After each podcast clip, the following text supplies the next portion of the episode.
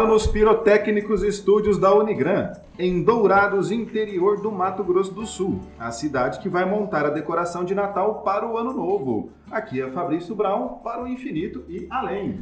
Aqui é Vinícius de Almeida, siga-me os bons. Aqui é professor Edson Lang, a vingança nunca é plena, mata a alma e envenena. Eu sou o professor Fernando Machado, pedras no caminho, guardo todas, um dia vou construir um castelo. Nossa senhora! Deixa meu castelo, vamos lá. Sou eu, né? Hoje eu tenho a honra de receber, hoje nós temos a honra Ah, é. de receber aqui o professor Edson Lang, ele que é mestrando em processo civil pela Unipar, professor de Direito Constitucional e Direito Tributário da Unigran. É, e também, né, nosso amigo pessoal, é muito bom receber aqui é, um profissional do direito, mas também um amigo para dividir esta bancada tão agradável de trabalhos nesta tarde de gravação do podcast Direito do Mato. Seja bem-vindo, Bem-vindo. professor Edson. Muito obrigado, obrigado pelo convite. é, Eu sempre acompanho o podcast. Excelente o trabalho de vocês, né? E eu me sinto honrado em estar aqui com vocês, que são meus queridos amigos. Olha só, hein? Valeu, hein, Edson. Bom, pessoal, antes da gente começar a efetivamente trabalhar aqui, Segue o barco, segue o barco, Felipe. antes da gente começar aqui, realmente eu fazer essa discussão, aproveitar aqui a presença do professor Edson, vamos fazer aquele pequeno jabá de sempre. Segue a gente lá nas redes sociais, confere a gente no Instagram, no Facebook, no Twitter. Aju- é, toda essa a contribuição que vocês fazem com a gente, a gente sempre leva em consideração e ajuda a aperfeiçoar mais e mais esse programa. E olha só, como o professor Edson é professor de Direito Constitucional e de Direito Tributário, a gente selecionou aqui duas notícias bem cabreiras em relação a esse tema de direito tributário que vale a pena a gente discutir aqui. Uma aconteceu lá no estado do Rio de Janeiro e outra já de nível nacional. Vamos começar aí com os nossos colegas cariocas. E aí, Fabrício, o que, que aconteceu lá no Rio de Janeiro? Então, a cervejaria Petrópolis, lá no Rio de Janeiro, né? Ela fez um pedido e o STJ, o Superior Tribunal de Justiça, vai analisar se é possível autorizar o parcelamento de uma dívida que ela tem com o Estado do Rio de Janeiro, né, em mais de dois mil anos. É, o caso envolve a FNIO, Gestão de Franchise e Negócios, do Grupo Petrópolis, que, segundo informado pela Procuradoria do Estado do Rio de Janeiro, tem uma dívida de 1,2 bilhão com o Estado do Rio por não pagar ICMS. Isso entre 2011 e 2013. A PGE é contra o parcelamento milenar comunicou que o débito inicial da empresa com o Estado era de 773 milhões, passou a um, de 1 bilhão após correção monetária e juros, e ressaltou que a empresa integra um grupo econômico da cervejaria e que a companhia, no processo, tenta parcelar o débito em prestação que não ultrapasse o percentual de 2% da receita bruta. Para a PGE, o grupo tenta se beneficiar de uma lei estadual que permite o parcelamento especial de dívidas com o Estado que passem de 10 milhões e define o valor mínimo da parcela no percentual citado, ou seja, 2% da receita bruta da empresa. Então, segundo a Procuradoria, essa conta só seria quitada em 4.100 no ano 4.105, exatos 2.097 anos, 7 meses e 15 dias até a quitação da dívida. Em contrapartida, a proposta da Procuradoria é o parcelamento da dívida em 60 vezes, né? 5 anos. É, ou então, seguir com a cobrança judicial, penhorando bens, ativos e faturamento. Ah, o grupo estava conseguindo se beneficiar de decisões provisórias na justiça para abater o endividamento dessa maneira, mas a Procuradoria conseguiu reverter no Tribunal de Justiça do Rio e agora cabe ao STJ definir esse super parcelamento, quase um coração de mãe, né? Aqui um ponto interessante é aqui para que você veja que Direito do Mato é um podcast jurídico, mas que também traz cultura. É, a cidade de Petrópolis ela tem uma tradição de cervejarias, porque Dom Pedro II, ao planejar a cidade de Petrópolis, cujo nome é, faz homenagem ao seu pai Pedro I, né? Ele incentivou a imigração de alemães e suíços e por isso desenvolveu-se então tanto a arquitetura da cidade, belíssima cidade de Petrópolis quanto a produção de cerveja na cidade de Petrópolis, né, por influência da imigração alemã, né? E as pessoas ainda criticam a monarquia, né? Olha a sabedoria. A sabedoria é, de Dom Pedro II, poderíamos fazer um programa sobre ele, né? Então, é uma pessoa que eu admiro bastante e muito contribuiu. Ele tinha uma visão realmente de longo prazo, né? A cidade de Petrópolis vale a pena conhecer, né? Tem, inclusive, o passeio lá nas cervejarias também vale bastante a pena. Só por isso Vamos já vale gravar um a viagem programa lá. É, vamos fazer. É, vamos Programa. fazer aqui um programa. Vamos, vamos ver se, a- se essa empresa nos patrocina, né? Acho que não, pela dívida que ela tem, dificilmente ele iria nos patrocinar. Vai depender de como a gente falar sobre o caso É, da é, a conclusão final, né? Mas, bom, é, mas olha que interessante. Imagina se essa moda pega, fazer um parcelamento aí de uma dívida por dois mil anos, rapaz, aí eu tô feito na vida. Mas tem uma coisa bem interessante que é essa ideia. O que, que significa esse parcelamento? Necessariamente o parcelamento tributário. A gente precisa situar aqui para quem está ouvindo. O parcelamento tributário ele é uma das espécies de suspensão do crédito tributário. Suspensão do crédito tributário significa que você, como o próprio nome diz, vai suspender a exigibilidade do crédito tributário. É só suspender isso e você poder cobrá-lo. O lançamento, inclusive, do tributário pode continuar tranquilamente. E essa figura, ela é regulamentada no CTN no artigo 155A. E esse artigo vai falar, olha, para ter o parcelamento, existe a necessidade de ter uma lei prevendo isso. Aí também o artigo vai falar sobre recuperação judicial, mas não vem ao caso.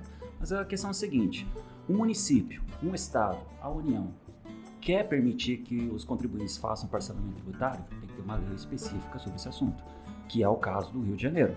O estado do Rio de Janeiro, como o Fabrício estava lendo a notícia, tem a lei estadual, que é a lei estadual 7.116 de 2015, que é uma boa lei, até achei interessante, de parcelamento tributário. E lá, no seu artigo 6 que é o que nos interessa aqui, ele vai apresentar o parcelamento especial sem reduções, que é um parcelamento tributário lá no Rio de Janeiro para dívidas acima de 10 milhões de reais. Porque aqui no, a nossa cervejaria preferida aí tá, tá devendo bastante, né? 1,2, né? 1,2 bilhão. É, o negócio tá um pouco complicado. Então, ele se encaixou no artigo 6 dessa lei estadual, esse parcelamento especial sem reduções. E o interessante dessa lei é que ela não fala numa quantidade, ela não estabelece ah, uma quantidade de parcelamento. Não fala assim, ó, por exemplo, o que a PGE que é de 60, 60 meses. Ou então, em 4.105, você termina de quitar. Não, ele só vai dizer que existe essa possibilidade do parcelamento e, em regra, o valor das parcelas mensais ela não poderá ser inferior a 2% do rendimento da empresa.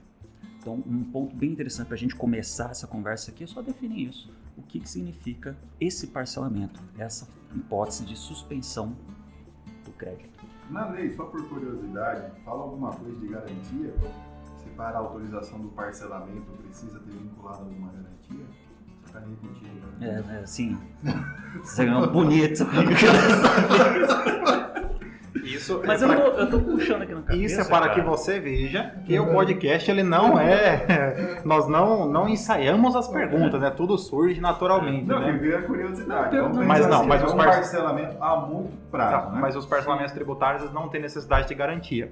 Ele não, não há essa, essa necessidade de uma garantia para a quitação. Não, né? não há necessidade, mas dois mil anos eu acho que tinha que ter, né? Poderia, né? É um tempo bastante razoável, Um né? sarcófago com... Correto. Ah, nesse caso, o nosso podcast, né? Podcast que fala sobre direito tributário, né? Vejam como o nosso podcast é um podcast diferenciado, né? Estava fugindo faz tempo agora. É, tá. agora, mas em algum momento chegaria, esse momento chegaria, né? É o direito tributário, que é um, um ramo do direito que cuida da relação entre o Estado e os contribuintes, como no caso aqui a cervejaria Petrópolis, né? E outra curiosidade, né? O pagamento de tributos está previsto na Bíblia, né? A Bíblia, ela já nos diz, né? A César, dai a César o que é de César, né? Ou seja, há ali uma das interpretações teológicas é que há ali o respeito às instituições é, oficiais ao Estado, né? sobretudo no seu poder é, de arrecadação. Né? Quem quiser saber mais sobre isso, Lucas 20 ou Mateus 22, né? você encontra no Evangelho, você encontra aí essa, essa referência. É, nesse caso, nós temos uma dívida, é, o valor de um débito bastante alto, que ele se refere ao ICMS. E aqui, como nós temos um especialista em direito tributário, nada melhor do que o professor Edson para nos explicar um pouco sobre o que é o ICMS. Pois é, professor Fernando. É, o ICMS é um imposto previsto no artigo 155, inciso 2 da Constituição. Né? É, o que que, sobre o que, que incide o ICMS? Sobre a circulação de mercadorias sobre a prestação de serviços de transporte interestadual e intermunicipal e serviços de comunicação. Tá? A Constituição ela prevê que é um tributo chamado, é classificado como não cumulativo. O que significa isso? É, o ICMS é um tributo plurifásico. Ela, a incidência dela se dá ao longo da cadeia produtiva. Então, conforme for passando cada fase da cadeia produtiva, ela é compensada com a operação anterior, de forma a não acumular ao, ao destinatário final é, do negócio. É o princípio da não cumulatividade. Vamos ver se eu entendi ou, aqui. Ou seja, ICMS é confuso pra caramba. É, vamos ver se eu entendi. Então, supondo que eu compro um produto, imagine que eu compro ali é, matéria-prima, couro, produzo calçados e comercializa. O ICMS ele vai incidindo então em todas as etapas. Isso, exatamente. Ele incide em cada etapa. Só que o ICMS pago na etapa anterior, ele é compensado com a etapa posterior. Né? É feito um sistema de débitos e créditos. Aquilo que foi pago na operação anterior compensa com a, o que você vai ser pago na operação posterior. É o princípio da não cumulatividade. É, essa é uma ideia de praticidade tributária, né? Justamente para o contribuinte desistir da ideia de entender esse negócio e simplesmente pagar esse imposto. É, aqui, então, no nosso caso, o ICMS que incide sobre a cervejaria, é, possivelmente, então, ele se refere a operações de aquisição de da matéria-prima pela cervejaria e depois pela distribuição dela ah, para vários estados. E aí o ICMS o ICMS, a competência dele é federal, estadual, municipal? Isso. O ICMS, a Constituição de 88 colocou ele como é, de competência estadual. Na verdade, antes da Constituição, nós tínhamos algo é, semelhante ao IVA, né? É, que tem em outros países. A Constituição de 88 é, preferiu dividir para a União o imposto sobre produtos industrializados, para os estados o ICMS e para os municípios o imposto sobre serviços. Então hoje é, nós temos essa divisão e nós temos um, uma problemática em relação ao ICMS, que é a questão da guerra fiscal. Né? É uma competição que existe entre os estados é, em torno de benefícios fiscais para atrair investimentos específicos naquele estado. Então é, hoje isso tem regulamentação é, pelo Senado Federal em relação a alíquotas e também é, instituído a questão do CONFAS, né, que é o conselho que reúne os secretários de Fazenda dos estados que deliberam sobre essas, é, esses benefícios fiscais. Então, por exemplo, o Mato Grosso do Sul ele pode ter uma política relativa ao ICMS mais favorável, visando que uma grande indústria venha é, se instalar no Mato Grosso do Sul em detrimento de um outro estado. Isso, mas isso depende é, justamente da aprovação do CONFAS. Na verdade, os estados que são desfavorecidos em infraestrutura, eles costumam utilizar justamente dos benefícios fiscais para atrair indústrias. Então, é, é um, é um atrativo, é um poder que eles têm para conseguir atrair as indústrias. Né? O, se você pegar, por exemplo, Mato Grosso do Sul, é, na região de Três Lagoas, é, o desenvolvimento naquele setor é, da celulose, né, da indústria de celulose, foi boa parte em razão da questão da política de benefícios fiscais. Né? Então, é um instrumento importante para os estados para ter investimentos. Por outro lado, a questão da, da guerra fiscal, né? É, essa briga entre os estados faz com que se perca arrecadação no todo em relação ao ICMS. Né? Então, você tem essa, essa, esse, essa problemática colocada aqui. Hoje, a reforma tributária até agora não se mostrou apta a resolver essa, essa, essa problemática. A questão da dívida aqui do, do Grupo Petrópolis, da FNA e Ouro, Gestão de Franchises e Negócios, pode acumular no seu não pagamento, como ela não está pagando, está forçando o parcelamento, em uma eventual execução fiscal. E ela vê ser forçada, então, a pagar isso, se não parcelado, de uma única vez. E aí, na execução fiscal, ela, provavelmente isso aqui já é oriundo em uma execução, né? deve estar exercendo seu direito de defesa, seus embargos ali na execução mas o que pode acumular, então, do Estado do Rio de Janeiro promover a penhora de bens, que nada mais é do que a constrição judicial, também não ajudou, né, gente? Nada mais é do que você pegar o patrimônio do devedor como garantia dessa dívida, avaliar esse patrimônio e levar à praça pública, ou seja, a leilão para buscar o melhor preço sobre aquele bem e o, o, o, o resultado desse leilão ser usado no abatimento da dívida. A depender aqui desse valor, é capaz de que todo o patrimônio consequência lógica seja, se não a falência, a proximidade disso para essa empresa, né? E a possibilidade, aí eu faço uma pergunta, só estou ferrando com todo mundo aqui, né? do direito tributário de envolver o grupo econômico, né? Que é uma empresa de um grupo econômico se o grupo econômico pode vir também a responder diretamente por isso. É, há essa possibilidade? Então, em relação ao grupo econômico, depende muito de como é caracterizado o grupo econômico, porque nós temos o grupo econômico de fato e o grupo econômico de direito. Né? O grupo econômico de direito é aquele que está previsto é, na lei das sociedades anônimas, e aí é, depende muito da participação é, da, do controle que exerce aquela empresa em relação àquele grupo. É uma participação efetiva. Né? O grupo econômico, de fato, ele, ele é um pouco diferente, porque ele não está formalizado esse controle. Né? É um controle de fato. De fato, pelas, pela, é, pelo capital que ele tem nessas empresas, ele exerce de fato algum controle. E, então, nós temos uma problemática que é o seguinte: a gente tem um princípio de separação patrimonial, que é cada, é, cada pessoa jurídica tem o seu patrimônio próprio, e aí a partir de qual momento esse patrimônio próprio ele pode ser, digamos, ter a, a chamada desconsideração da personalidade jurídica e você considerar o grupo econômico é, responsável como aquele débito tributário. É porque aqui na notícia a cervejaria Petrópolis ela é dona dessa empresa, né? ela pertence à cervejaria Petrópolis. Então seria possível, né, na desconsideração, mostrando que há uma ou confusão patrimonial ou desvio de finalidade, alcançar também o patrimônio de outras empresas do grupo. É, só, só um detalhe, é, a, na questão é o seguinte, depende da, do ato da gestão. Se no, na atitude da gestão da, controla, da controladora ela exerceu um, uma, uma, omissão em relação à questão dos tributos, ela é responsável.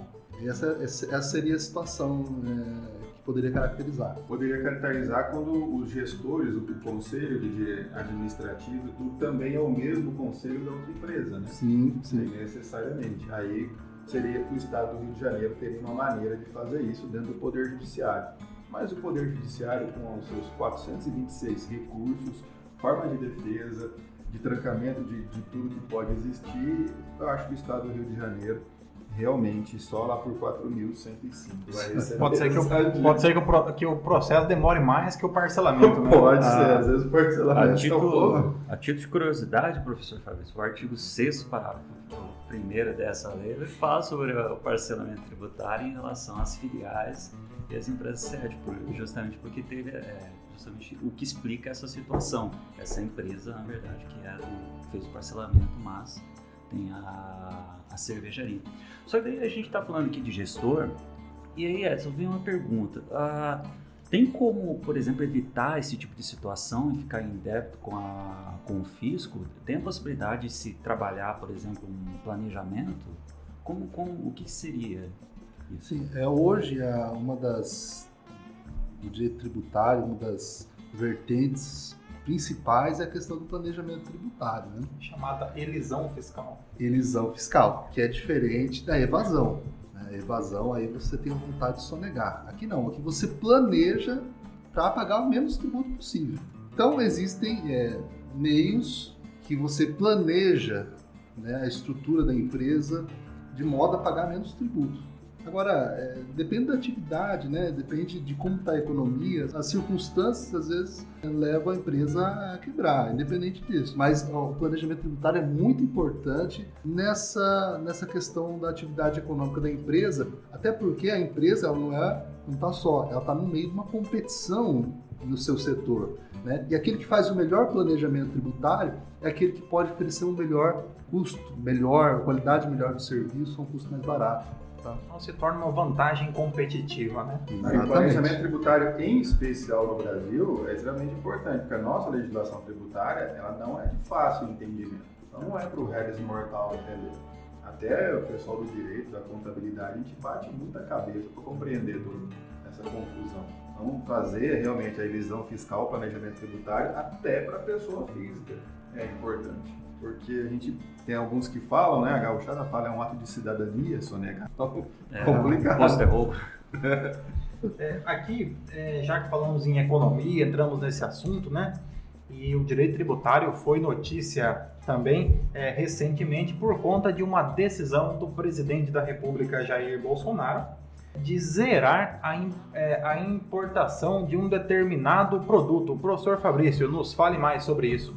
Então, o senhor das armas, o governo federal decidiu zerar a alíquota de importação de revólveres e pistolas, que atualmente é de 20% do valor do produto. A mudança passa a valer a partir de janeiro de 2021.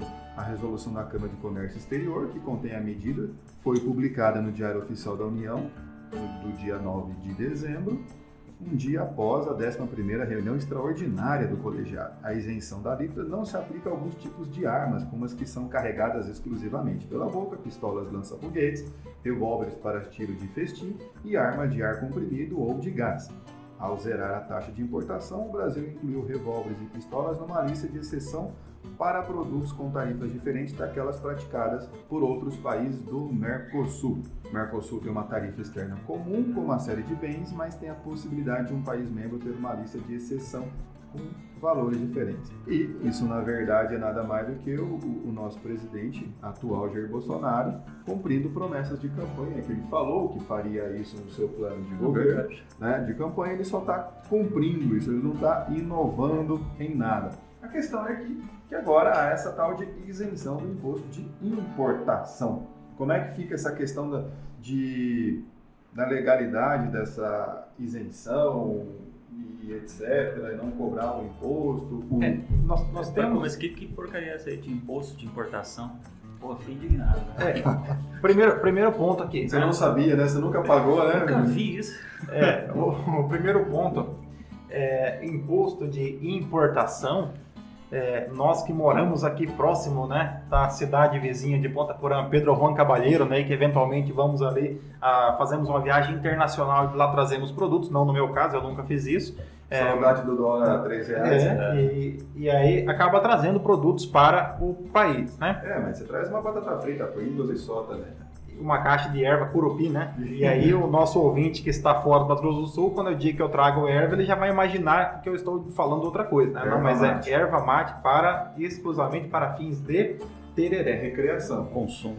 Para consumo próprio, né? Então nós temos aqui a figura do imposto, nós temos aqui a figura do imposto de importação, né? O que seria o imposto de importação? Nós temos dois impostos que estão diretamente vinculados a essa atividade de comércio exterior, que é o imposto de importação e o imposto de exportação. No caso em tela, o presidente da República ele zerou a alíquota do imposto de importação de revólveres e pistolas. Então você que tinha a intenção de importar um revólver ou uma pistola, agora você não paga mais o imposto sobre o valor do bem que foi, é, que foi importado, né? Nesse caso, então, a alíquota ela é calculada com base no valor da, da mercadoria, né? Que é feito ali no momento do desembaraço aduaneiro, né? Que é essa atividade de liberação do produto ali na, na alfândega ou que seja no órgão aduaneiro Na que faça aduana. essa na aduana que faça ali a fiscalização. Então nesse caso, a- na prática, então se torna mais barato você importar revólveres e pistola porque você não paga mais o imposto sobre esse produto, né? É deixar também bem claro que não é todo e qualquer revólver e pistola. São aqueles dentre os quais é, é permitido o porte ou a posse. Ainda não pode portar e- ou possuir qualquer tipo de revólver e pistola, depende também do calibre. É, e, e- e também não interfere na questão do direito de porte e posse. Né? Não, não, não interfere, não é que agora qualquer pessoa pode importar uma Ah, arma eu e, vou entrar na Ah. Amazon e vou comprar. e simplesmente vai importar. Não Você interfere. precisa É, ter a- o, o poder possuir uma arma para poder comprar a arma. correto, né? Tem, também tem E essa. também não tem essa- significa que não vai pagar imposto. Existem outros impostos também que é possível, outros tributos que é possível ser cobrado. Isso aí só interfere necessariamente em do. em Não, na verdade, nós temos duas certezas na vida: a morte e os impostos. A gente nunca foge É, delas. Então, é, pensando em se equipar. do começo. Poderia ser, né? É, Poderia ser. poderia. É, nós temos aqui o que é importante nós colocarmos é que os, os tributos eles possuem duas funções. Nós temos aquela ideia principal do tributo é que ele serve apenas para a arrecadação, né? Que o tributo serviria apenas para arrecadar. Mas na, no direito tributário, o tributo ele pode ter é, duas funções. O senhor está bem, professor Fabrício? O molejão fingindo tá tomando café. Rapaz, Virou uma mania É tipo fingir, fingir tomar Tá parecendo o programa do Jô Soares que você finge que, que toma, né? Primeiro podcast que finge tomar as coisas, cara. Aproveitar esse momento. Ah, é, sim, sim. Então vamos fazer um brinde, né? Estão à Brinde, venda Elas vamos logo estarão à vendas no Mercado Dois Irmãos. no é Mercado Dois. Irmãos, pelo site do Mercado Lembrando Dois Irmãos. que não pode bater forte, não quebra. Correto. Não ajuda a gente a vender. Então, voltando aqui ao assunto, falávamos que os tributos podem ter ali pelo menos duas finalidades. A finalidade De é, chamada fiscal, Ah, que é a, a, a- uma piada bem praça é nossa, né? É, mas- Nível praça é nossa. É, nós temos então a finalidade é, fiscal, que nada mais é do que a finalidade de arrecadação, de, é, de que o recurso saia do particular e vá para o- os cofres públicos. E nós temos a finalidade chamada de extrafiscal. É, essa finalidade extrafiscal, ela é uma, ela tem por finalidade intervir na economia e não necessariamente apenas arrecadar um valor para o Estado.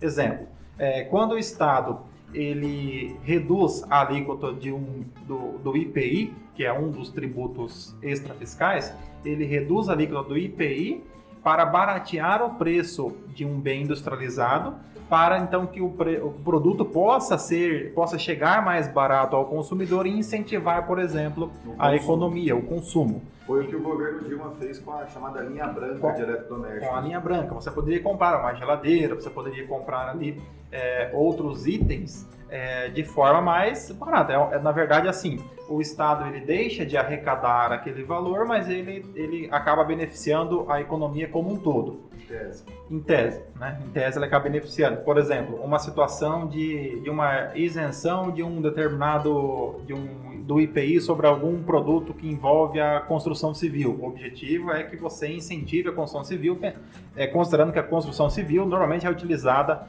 como uma das, um dos setores é, que movimentam a economia mais rapidamente. né? Emprega muita gente. que emprega, tem toda uma situação de, de, de, é, de empregos diretos e indiretos. Perfeito. Mas aqui uma questão que pode ficar é, mas é, e o presidente ele pode alterar a alíquota desses, desse imposto a qualquer momento? Simplesmente o presidente Jair Bolsonaro acorda e diz hoje eu vou zerar a alíquota do- de pistolas e revólveres. Professor Edson, o presidente da República pode fazer isso? Sim, pode. É, o que, que acontece? Na verdade, nós temos lá no artigo 150, inciso 1 da Constituição, é o princípio da legalidade tributária. É um princípio já muito antigo, né? desde a época lá do que a gente estuda do constitucionalismo, é, da época do, do João Sem Terra, né? 1215, onde os barões impuseram né, a Magna Carta Libertatum. Uma das cláusulas era o quê? Que a- o, o rei ele só podia criar um tributo se houvesse autorização dos representantes. No taxation without representation. Ah, agora eu passei vergonha com o meu compliance aqui. hein? Agora meu compliance aqui, eu fiquei chateado, hein? Convidado é internacional, pô. Não, e, e essa- esse princípio foi passando ao longo do tempo. Então, isso foi para a Constituição dos Estados Unidos, Constituição da França. O que, que acontece? Isso foi incorporado no, no nosso sistema brasileiro. Qual que é a regra? A regra é que só pode criar tributo se os representantes do povo aprovarem. Ou seja, através da Casa Legislativa, da União, Congresso Nacional, dos Estados, as Assembleias Legislativas e dos municípios das câmaras eh, de vereadores. Né? É, só que é o seguinte, existem seis exceções na Constituição em que a alíquota, da alíquota dos tributos, desses tributos específicos, eles podem eh, ser alterados por ato do Poder Executivo. Quais são? Imposto de importação, imposto de exportação, IOF, IPI, CID combustível, que é uma contribuição, e ICMS combustível, que é um imposto estadual. Tá? Por quê? Porque esses tributos específicos, e aí o professor bem colocou, é, eles têm uma característica cuja função principal deles é servir de, de instrumento de intervenção na, na política econômica. Então você já imaginou o seguinte: toda vez que for alterar um imposto que mexe na economia, você precisar passar pelo Congresso. Por isso é que a Constituição dá liberdade ao Poder Executivo em relação a alíquotas é, modificar com- através de decreto. Então, Mas ele pode, ele pode de 20 zerar, subir para 10, subir para 20, ou de 20 também pode ir para 35. Ele pode aumentar também da mesma forma que ele pode diminuir. Pode, pode aumentar ou diminuir. Agora a lei ela pode colocar é, Teto. isso, teto e piso, né? Mas ele pode, ele tem, ele tem essa liberdade. Sim. Então, o princípio da legalidade diz que o tributo ele só pode ser criado por lei. E no caso das exceções ao princípio da legalidade, então a lei pode fixar um percentual mínimo e máximo. E dentro desse percentual, então o poder executivo pode, é, ele pode então majorar ou reduzir de acordo com a necessidade econômica. sim, sim, exatamente. Até porque a economia não pode esperar um legislativo que já tem como característica, já tem como Não essência a sua própria mora. né? Então a Constituição Federal já deu uma cutucada no próprio legislativo, jogando esse papel. Então, presidente, o que explica então o preço do PS5, né? Cara pra caramba. né? Justamente por uma forma de intervir na, na economia. E que esse ano teve uma redução lá na tarifa do- dos jogos eletrônicos. Teve uma pequena redução. Não foi? É, Foi é. pequena redução. Entrando nisso que o Ed estava falando, né? Falar das em exceções. PS5, o Cyberpunk tá no ar, né, gente? Agora, uma coisa que me chama a atenção, em relação especificamente a essa questão, que o, o- presidente ele usa da diminuição da a zero, né, o imposto de importação sobre armas, mas como uma política ideológica dele, né? Não é uma política econômica. Ele está porque normalmente se usa é, desse instrumento de manejamento de alíquotas para estimular a economia, estimular setores específicos e em relação a esse setor Do ponto de vista econômico, ele é até prejudicial, porque, por Sim. exemplo, nós temos uma grande fabricante de armamentos, né? Não estou aqui defendendo, dizendo que eu sou contra a favor, mas nós temos a Taurus, né? Que fabrica armamento, né? Stiling, Bulldog. Que, que fabrica, então, de armamentos. né? E desse modo, então, a, import, a, a, a alíquota de importação zerada, ela acaba, então, prejudicando a indústria nacional. Seria, então, um prejuízo à indústria nacional, Exato. porque, a, por exemplo, a fabricante austríaca Glock, então, um armamento desse fica mais barato ao entrar no país, né? E não há, em tese, nenhum ganho para a política, é, para a política econômica brasileira. Ele pode fazer isso, o governo, diminuindo o imposto de exportação do armamento, para incentivar a política ao mesmo tempo. Mas isso é uma resposta a, a, a, a projeto de campanha dele. Foi dito que uma das maneiras seria facilitar o acesso às pessoas à arma. E uma das coisas que impede o acesso a uma arma legal registrada é o preço dela. É muito caro ter uma arma no Brasil. Mesmo comprando da Taurus ou importando, ela é muito cara. Além do- de ser caro o processo para você ter o, a posse né, a licença de possuir ou de portar uma arma. E aí o preço é outro empecilho. É basicamente isso. Cada governo vai escolher aquilo que, que melhora ali, né? mas são instrumentos de pressão. E é, e é nisso que o Brasil é muito falho, porque a nossa política tributária ela é muito injusta com o contribuinte, não com o Estado. O Estado arrecada pra caramba, mas o contribuinte acaba pagando por imposto independente do seu rendimento. Que nem imposto sobre o consumo, né? que é o ICM, o, o IPI, o ISS. Todo mundo paga o mesmo tanto de imposto. O imposto que eu pago na hora de comprar um celular é o mesmo que uma pessoa ah, que ganha um salário mínimo vai pagar. O imposto que a gente paga na carne, no soja, na, na, no alimento, ela é a mesma alíquota para todo mundo. Então há uma injustiça tributária aí, porque é colocado o mesmo imposto para todos. O imposto mais justo é o imposto sobre a propriedade e a renda, né, que você paga de acordo com a sua posse e de acordo com aquilo que você tem de rendimentos, porque a medida ali. E no Brasil criou-se também uma injustiça tributária no imposto sobre a renda a partir do momento em que, desde o governo Lula, do, da primeira gestão do governo Lula, agora se eu não me engano, a tabela do imposto de renda ela não é corrigida.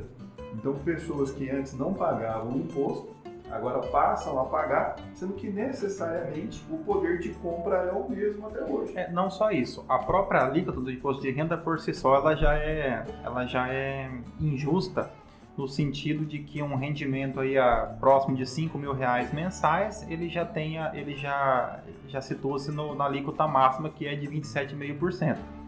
Então a pessoa que ganha 5 mil reais, jogador do futebol que ganha 800 mil reais, a alíquota acaba sendo, é, isso, acaba sendo a mesma. Isso porque esses 5 mil reais era 5 mil reais há 20 anos atrás. E deveria, todo ano, ela ser corrigida pela inflação. Então, esses 5 mil reais hoje já não seriam mais 5 mil reais, seria tranquilamente mais de 10 mil. E como não se corrigiu, então uma maneira de eu aumentar a arrecadação sem aumentar a alíquota é aumentar a base de cálculo. Né? Então, mais gente passa a pagar 27. Em vez só quem ganha 10 mil, quem ganha 5 mil já paga 27,5. Então, você não atualiza. E aí fica assim, não, não estou aumentando o imposto, não estou aumentando o imposto, mas o poder de compra do dinheiro está diminuindo. Agora as pessoas estão pagando imposto sem antes, não. Quem ganha é, é, 1.800, 2 mil reais já está pagando imposto de renda, o que, que é, equivale a dois, dois salários mínimos. Então, há uma injustiça tributária nesse sentido todos os sentidos. Além de ter uma confusão muito grande na nossa federação de competência tributária, igual o professor Edson falou, de um estado em relação ao outro. Tem um estado que produz muito e outro que consome muito quem, como é que vai fazer essa compensação entre o ICMS do produzido aqui, do consumido ali. O custo contábil financeiro para uma pessoa jurídica é muito alto. Se houvesse uma simplificação no tributo, o custo contábil seria muito mais barato, porque vamos usar ter trocentos mil livros de imposto, livro do IPI, o livro do ICM, o livro de duplicato, o livro de não sei o quê. Se eu tivesse exemplo do, de outros países, como na, na no, na Europa, nos Estados Unidos, até mesmo o Paraguai aqui, que é o, imposto sobre valor agregado, eu tenho um imposto no final. Então chega o produto, eu tenho a nota, eu vendi, pago o imposto. Eu não preciso de toda aquela trabalheira fiscal né, da empresa. A contabilidade da empresa é simplificada. É, no Brasil até, até há algumas tentativas, por exemplo, a questão das alíquotas dos produtos que saem de Minas Gerais, São Paulo, Rio de Janeiro, que são os estados que têm uma economia, é, uma economia mais, uma produção econômica, né, mais, mais forte, mas mesmo assim ainda é muito pouco, né. E o ICMS ele torna muito, ele torna muito complexa a operação no, é, no Brasil, é, sobretudo porque ele desestimula as cadeias produtivas. Então, é, é, empresas que poderiam comprar produtos parcialmente manufaturados para poder, então, a, a, partir dali apenas entrar com uma, com uma atividade de especialização do produto, ela acaba tendo que, que, que operar toda a cadeia produtiva por conta da incidência de impostos que acaba tornando a, a atividade muito difícil, né? Um, normalmente os países, os países mais desenvolvidos, eles tributam a uma tributação muito maior é, com relação à transmissão de bens, né? sobretudo causa mortes. Né? Sim, Por quê? Eu Porque a, é, só contribuindo aí, eu acho que eu vi o tipo o ITCMD dos Estados Unidos é 40%. Então, porque normalmente os países desenvolvidos, desenvolvidos eles consideram que o patrimônio que você adquire causa mortes é um patrimônio que você adquiriu sem, em tese, ter uma atividade econômica envolvida. Você apenas teve sorte de ser filho de alguém que tinha o, o patrimônio, né? Então há uma tributação maior, né? Daí que vem a questão do pessoal também, né? Do planejamento, planejamento tributário, ó, ver como tudo está linkado. Né? Criam aquelas offshore, tudo para colocar o patrimônio em empresas e etc. Porque daí é uma sucessão empresarial, não de patrimônio. É, eu, eu não terei problemas em receber patrimônio do pai, porque nem pai eu tenho, né? Então já facilita essa parte do e patrimônio. trabalhar a competência tributária muitas vezes é extremamente complexa. É basicamente o que explicou por que, que município é ente federado. Só para eles poderem ter uma arrecadação própria dos seus próprios, do, próprios tributos. Mas nisso a Dilma falou uma verdade. Ninguém mora na União, as pessoas moram nos municípios. É, do jeito de um mês dela de explicar as coisas, ela quer dizer, quem gasta o dinheiro, quem cuida das pessoas é o município. E é o ente federativo que menos arrecada. Sim. Sim. Né? Que menos arrecada. Ele recebe o, o ISS, que não é o imposto que mais gera receita. Ele consegue, ele pega uma parte do ICM que é passado daí pelo Estado, mas depende sempre né, de chegar com o PIS na mão do governador do Estado e uma parte do IPVA, 50% do IPVA vai para É. o município, salvo o melhor juízo. Todos os impostos de um ente maior, ele, tem, ele obrigatoriamente precisa repassar para os menores. Então, É, Só que pensando, né, nós, impostos, né? nós temos municípios que têm cadeia produtiva, tem indústria, tem É, empresa, sim, não dá para comparar a Mumbai com E São Paulo, o, e capital. o? Pacto. Federativo de 88, né? É, você- em 88. Isso porque você não conhece a Zona Franca de Amambai, né? que é uma área de produção que industrial. Mumbai se que é uma área de ainda, produção industrial que possui incentivos fiscais, né? E lá são produzidos derivados da guavira e que são exportados para todo o Mercosul, inclusive né? para a União Europeia. que é Correto. boa. Agora, uma coisa interessante, é, o senhor estava falando, porque é o seguinte, os impostos, né, a gente tem um sistema na Constituição de repartição das receitas tributárias, né?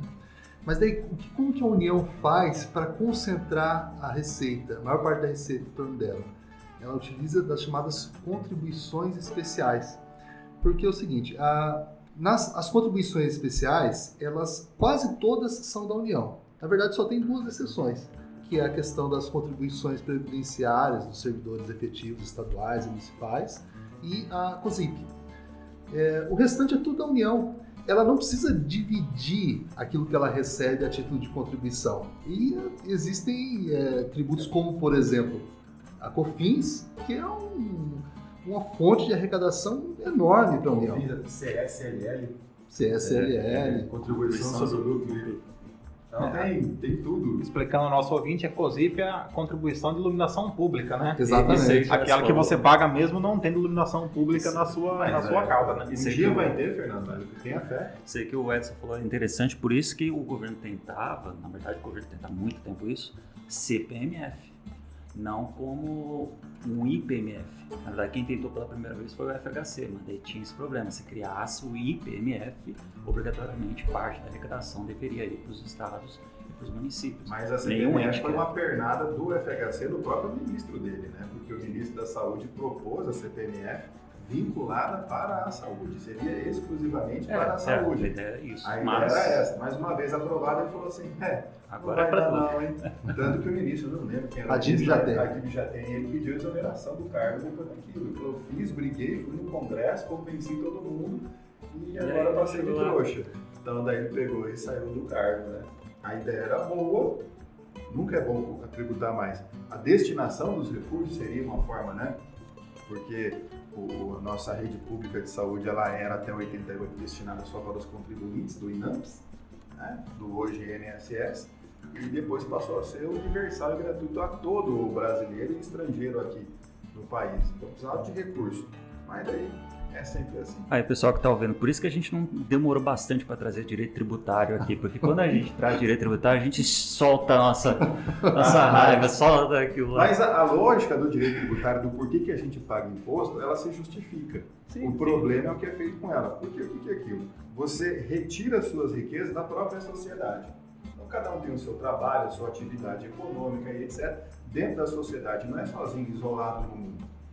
Então, seria lógico que uma parte dessa riqueza que você aqui coletou, você devolva para ela serviço, para que sejam prestados serviços para toda uma coletividade. Então, essa é a finalidade. Eu de- Eu tirei a riqueza da sociedade, uma parte eu devolvo, todo mundo coloca um pouco aqui, e aí o poder público, que a gente escolheu nessa sociedade civil organizada chamada Estado, ele devolveria. A lógica é interessante, é bonita, é louvável, o problema é como que ela é construída na sua execução. É, e outro ponto também é que os impostos, né, falando aqui em termos que nós falamos em tributos, né, nos quais nós teríamos aí as, as teorias, né, que a Constituição vai falar em taxas, contribuições de melhoria e impostos, mas nós teríamos ainda as contribuições especiais, que os impostos, eles são tributos chamados de tributos não vinculados. Ou seja, o Estado arrecada o, o valor dos impostos e ele gasta naquilo que ele entender como adequado.